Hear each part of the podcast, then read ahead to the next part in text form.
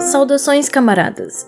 Sejam todos muito bem-vindos a mais um episódio da Audioteca Crítica. É um prazer tê-los conosco novamente.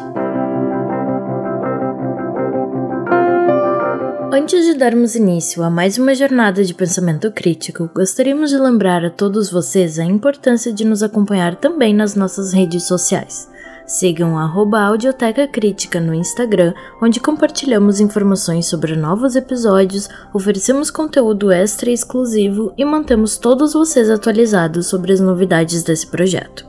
E para aqueles que desejam fortalecer ainda mais esse laço entre nós, temos a alegria de anunciar formas de apoio ao nosso projeto. Vocês podem contribuir e ser parte ativa dessa empreitada através do nosso perfil no Apoia-se, acessando apoia.se barra Audioteca Crítica ou também via a plataforma Aurelo. Cada gesto de apoio nos incentiva a continuar produzindo conteúdo de qualidade e trazendo novidades a cada temporada. Expressamos nossa mais profunda gratidão a cada um de vocês que continuam a nos ouvir, a nos apoiar e a compartilhar essa jornada conosco. Unidos, somos mais fortes. Sem mais delongas, convido a todos a embarcarem na leitura da semana.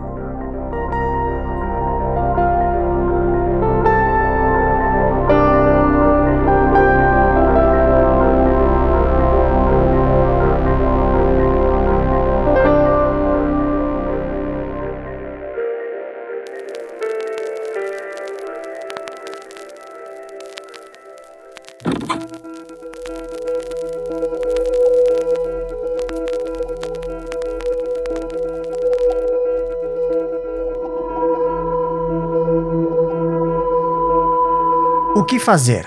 Conclusão. A história da social-democracia russa divide-se manifestamente em três períodos. O primeiro período abarca cerca de uma dezena de anos, aproximadamente de 1884 a 1894. Foi o período de nascimento e de consolidação da teoria e do programa da social-democracia. O número de partidários da nova tendência na Rússia contava-se por unidades. A social-democracia existia sem movimento operário, atravessando, como partido político, o processo de desenvolvimento uterino. O segundo período abarca três ou quatro anos, de 1894 a 1898. A social-democracia aparece como movimento social, como ascenso das massas populares, como partido político. Foi o período da infância e da adolescência. Com a rapidez de uma epidemia, propaga-se entre os intelectuais a paixão generalizada pela luta contra o populismo e pela corrente de ir aos operários, a paixão geral dos operários pelas greves. O movimento faz grandes progressos. A maioria dos dirigentes eram homens muito jovens que estavam longe de ter atingido a idade de 35 anos, que o Sr. N. Mikhailovsky considerava como uma espécie de limite natural. Pela sua juventude, não estavam preparados para o trabalho prático e desapareceram da cena com assombrosa rapidez. Mas a envergadura do seu trabalho era, na maioria dos casos, muito grande. Muitos deles começaram a pensar de um modo revolucionário como partidários de A Vontade do Povo. Quase todos, na sua mocidade, prestavam um culto entusiástico aos heróis do terror.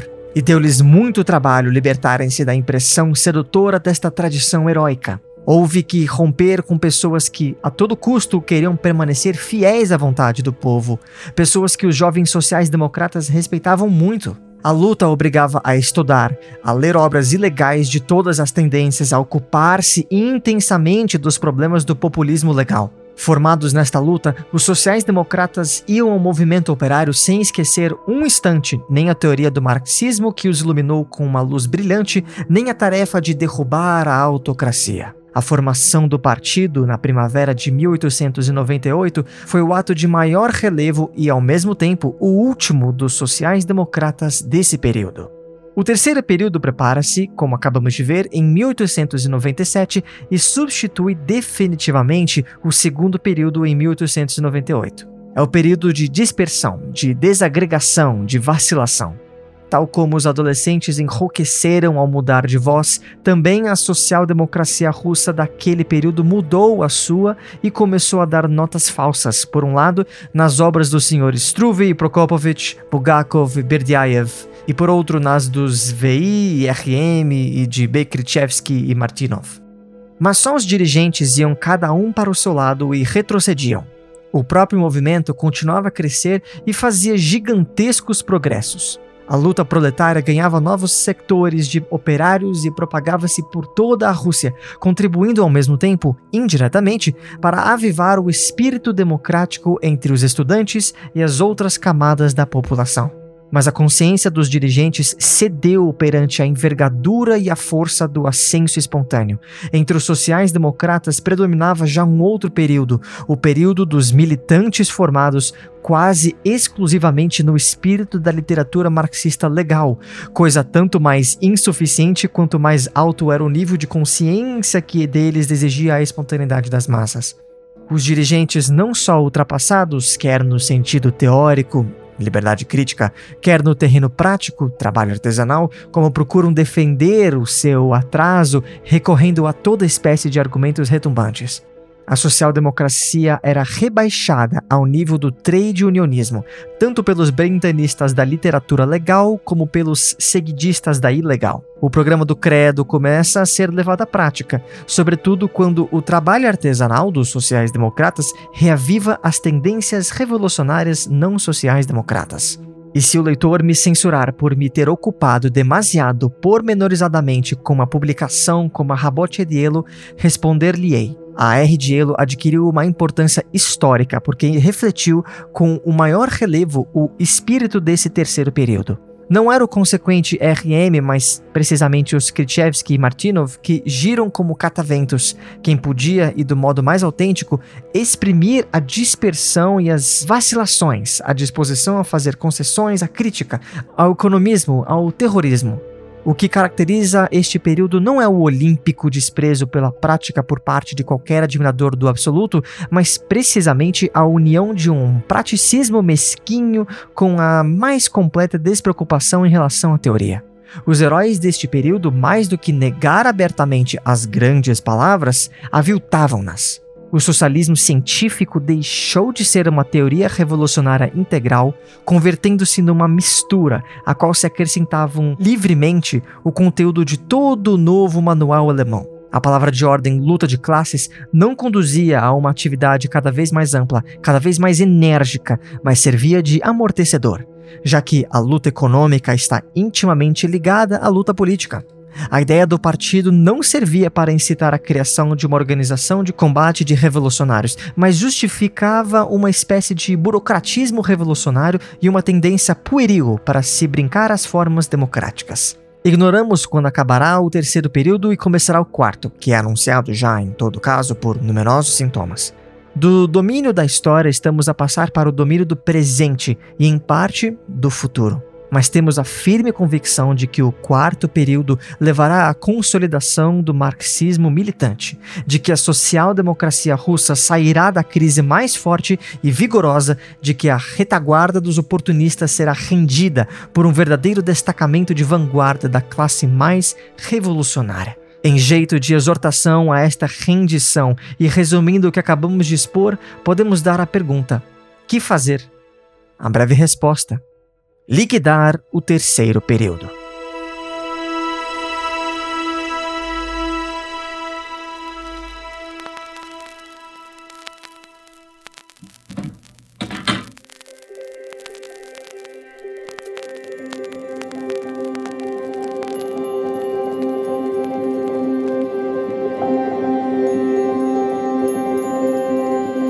Suplemento.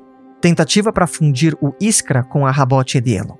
Resta-nos esboçar a tática adotada e consequentemente aplicada pelo Iskra nas suas relações de organização com a Rabdielo. Esta tática já foi plenamente exposta no artigo do número 1 do Iskra sobre a cisão na União dos Sociais-Democratas Russos no Estrangeiro. Adotamos imediatamente o ponto de vista de que a verdadeira união dos sociais-democratas russos no estrangeiro, reconhecida pelo primeiro congresso do nosso partido como sua representante no estrangeiro, se tinha cindido em duas organizações, que a questão da representação do partido continuava em aberto, porque só provisória e condicionalmente se tinha resolvido no Congresso Internacional realizado em Paris pela eleição para o Bureau Socialista Internacional permanente de dois membros que representavam a Rússia, um por cada parte da União cindida. Declaramos que, no fundo, a Rabot-Dielo não tinha razão no que se refere aos princípios. Colocamos-nos resolutamente ao lado do grupo Emancipação do Trabalho, mas nos negamos ao mesmo tempo a entrar nos pormenores da cisão e assinalamos o mérito da União em relação ao trabalho puramente prático. Deste modo, a nossa posição era, até certo ponto, de expectativa fazíamos uma concessão à opinião que reinava entre a maioria dos sociais-democratas russos, que defendiam que mesmo os inimigos mais decididos do economismo podiam trabalhar lado a lado com a União, porque esta tinha declarado mais de uma vez que, em princípio, estava de acordo com o grupo Emancipação do Trabalho e que não pretendia, segundo afirmava, ter uma posição independente nos problemas fundamentais da teoria e da tática. A correção da posição que tínhamos adotado foi confirmada indiretamente pelo seguinte fato.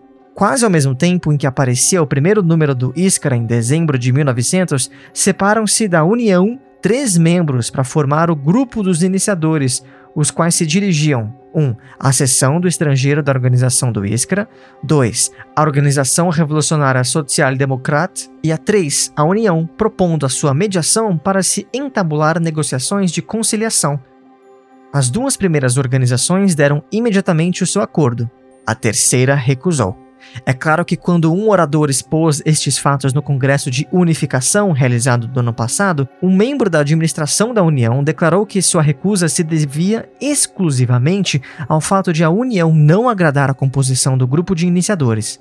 Julgando meu dever comunicar esta explicação, não posso contudo deixar de fazer notar que, pelo meu lado, a considero insuficiente.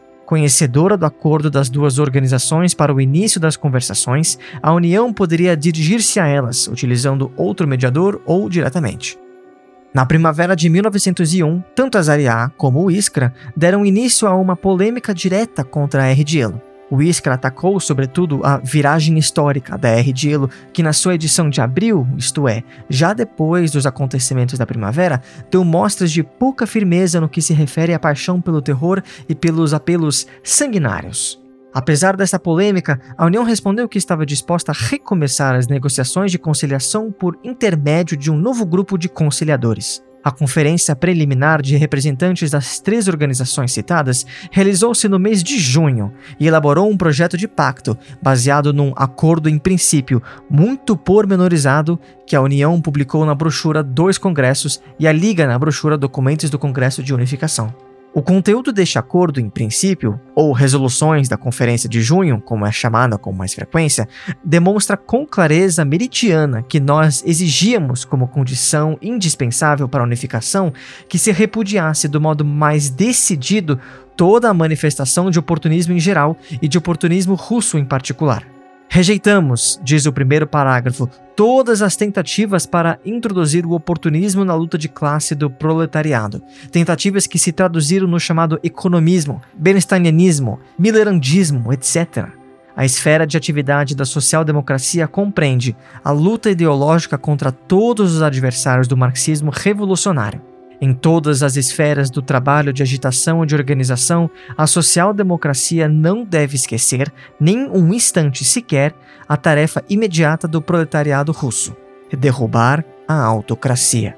A agitação não só no terreno da luta diária do trabalho assalariado contra o capital, não reconhecendo o estádio de luta puramente econômica e de luta por reivindicações políticas parciais, Consideramos de importância para o movimento criticar as correntes que erigem, em princípio, o caráter elementar e a estreiteza das formas inferiores do movimento. Mesmo uma pessoa completamente alheia, depois de ler mais ou menos atentamente estas resoluções, verá pelo seu próprio enunciado que se dirigem contra os que eram oportunistas e economistas, os que esqueceram, mesmo que durante um instante, a tarefa de derrubar a autocracia, que aceitaram a teoria dos estádios, que erigiram em princípio a estreiteza de vistas, etc.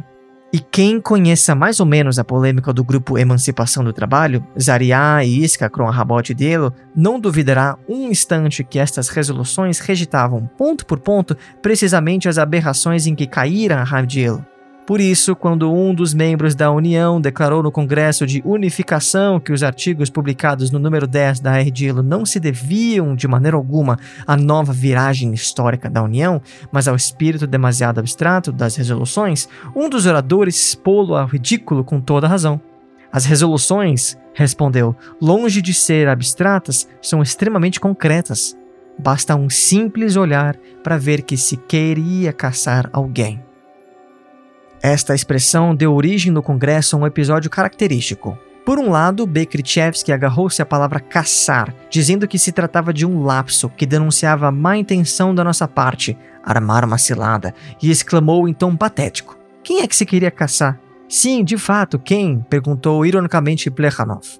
Vou ajudar o camarada Plekhanov na sua falta de perspicácia, respondeu Bekrichevsky. Vou lhe explicar que quem se queria caçar era a redação da Rabote Dielo, mas não nos deixamos caçar, tanto pior para vós. Por outro lado, um membro do grupo Borba, um grupo de conciliadores, pronunciando-se contra as emendas da União, as resoluções e desejoso de defender o nosso orador, declarou que a expressão que se queria caçar tinha, sem dúvida, escapado sem intenção no calor da polêmica. Pelo meu lado, penso que esta defesa dificilmente satisfará o orador que fez uso da expressão. Penso que as palavras queria se caçar alguém foram pronunciadas em tom de gracejo, mas pensadas a sério. Acusamos sempre a RDelo de falta de firmeza, de vacilações, razão porque devíamos naturalmente procurar caçá-la, para tornar no futuro impossíveis as vacilações. Não se podia falar aqui em má intenção, porque se tratava de falta de firmeza nos princípios e soubemos caçar a união com tal camaradagem que as resoluções de junho foram assinadas pelo próprio Bekrichevsky e por outro membro da administração da União. Os artigos publicados no número 10 da R de Elo demonstraram claramente que entre o verão e o outono se tinha operado uma nova viragem na União, os economistas tinham alcançado mais uma vez a supremacia e a redação, dúctil a cada nova corrente, tinha recomeçado a defender os mais declarados bernsteinianos e a liberdade de crítica, a defender a espontaneidade e a preconizar pela boca de Martinov a teoria da restrição da esfera da nossa influência política, pretendendo que isto tinha o objetivo de acentuar essa mesma influência. Uma vez mais se confirmou a acertada observação de Parvos de que é difícil caçar um oportunista com uma simples fórmula, porque facilmente assinará qualquer fórmula e, com não menos facilidade, a renegará, porque o oportunismo consiste precisamente na falta de princípios mais ou menos definidos e firmes. Hoje, os oportunistas rejeitam qualquer tentativa para introduzir o oportunismo, rejeitam qualquer restrição, prometem solenemente não esquecer um só instante o derrubamento da autocracia, fazer a agitação não só no terreno da luta cotidiana do trabalho assalariado contra o capital, etc, etc. E amanhã mudam de tom e retomam um velho caminho com o pretexto da defesa da espontaneidade, de marcha ascendente da cinzenta luta cotidiana e de exaltar as reivindicações que prometem resultados tangíveis, etc.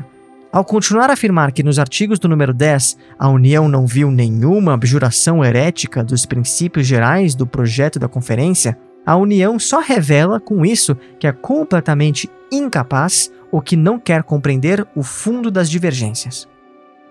Depois do número 10 da R. Gelo, só nos restava fazer uma tentativa. Iniciar uma discussão geral a fim de nos convencermos se toda a União se solidarizava com esses artigos e com sua redação.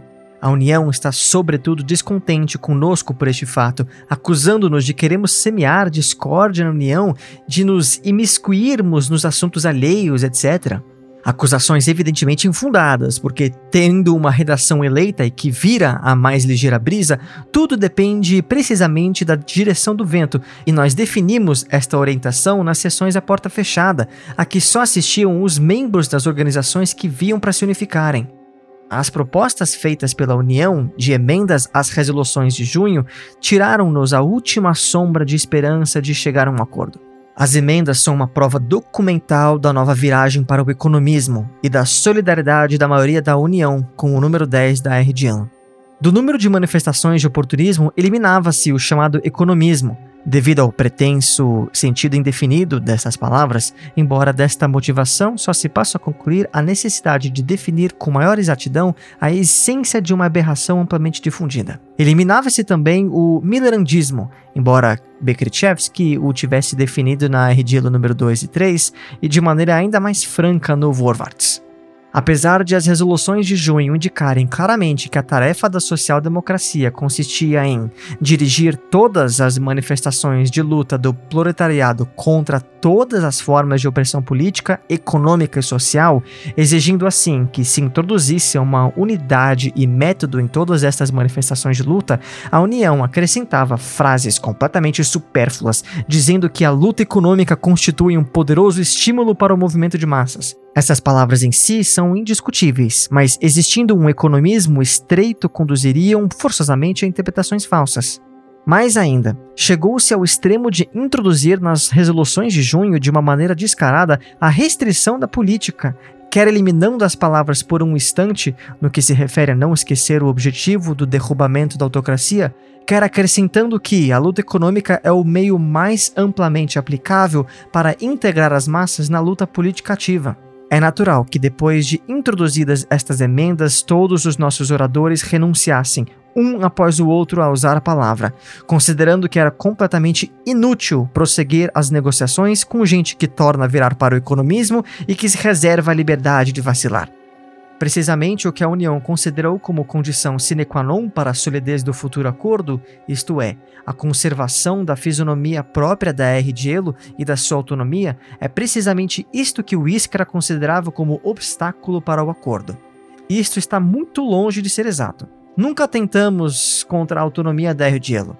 Efetivamente, rejeitamos de maneira categórica a sua fisionomia própria, se se entende por tal a fisionomia própria nos problemas de princípio da teoria da tática. As resoluções de junho contêm precisamente a negação categórica desta fisionomia própria, porque na prática, esta fisionomia própria sempre significou, repetimos toda a espécie de vacilações e o apoio com essas vacilações. A fragmentação imperante entre nós, fragmentação insuportável do ponto de vista do partido. Com seus artigos do número 10 e com as emendas, a Rabote Dielo demonstrou claramente o seu desejo de manter precisamente esta fisionomia própria. Tal desejo conduziu, natural e inevitavelmente, à ruptura e à declaração de guerra, mas todos nós estávamos dispostos a reconhecer a fisionomia própria da Elo no sentido de que se deve concentrar em determinadas funções literárias. A distribuição acertada dessas funções impunha-se por si própria: revista científica, jornal político e compilações populares e brochuras populares. Só dando o seu acordo a esta distribuição teria demonstrado a R. Dielo o seu desejo sincero de acabar de uma vez para sempre com as aberrações contra as quais se dirigiam as resoluções de junho. Só uma tal distribuição eliminaria toda a possibilidade de fricções e asseguraria efetivamente a firmeza do acordo, servindo ao mesmo tempo de base para um novo ascenso e para os novos êxitos do nosso movimento. Agora, nenhum social-democrata russo pode já pôr em dúvida que a ruptura definitiva da tendência revolucionária com a oportunista não foi originada por circunstâncias de organização, mas precisamente pelo desejo dos oportunistas de consolidar a fisionomia própria do oportunismo e de continuar a lançar a confusão dos espíritos com o palavreado dos Krzyzewski e dos Martinov.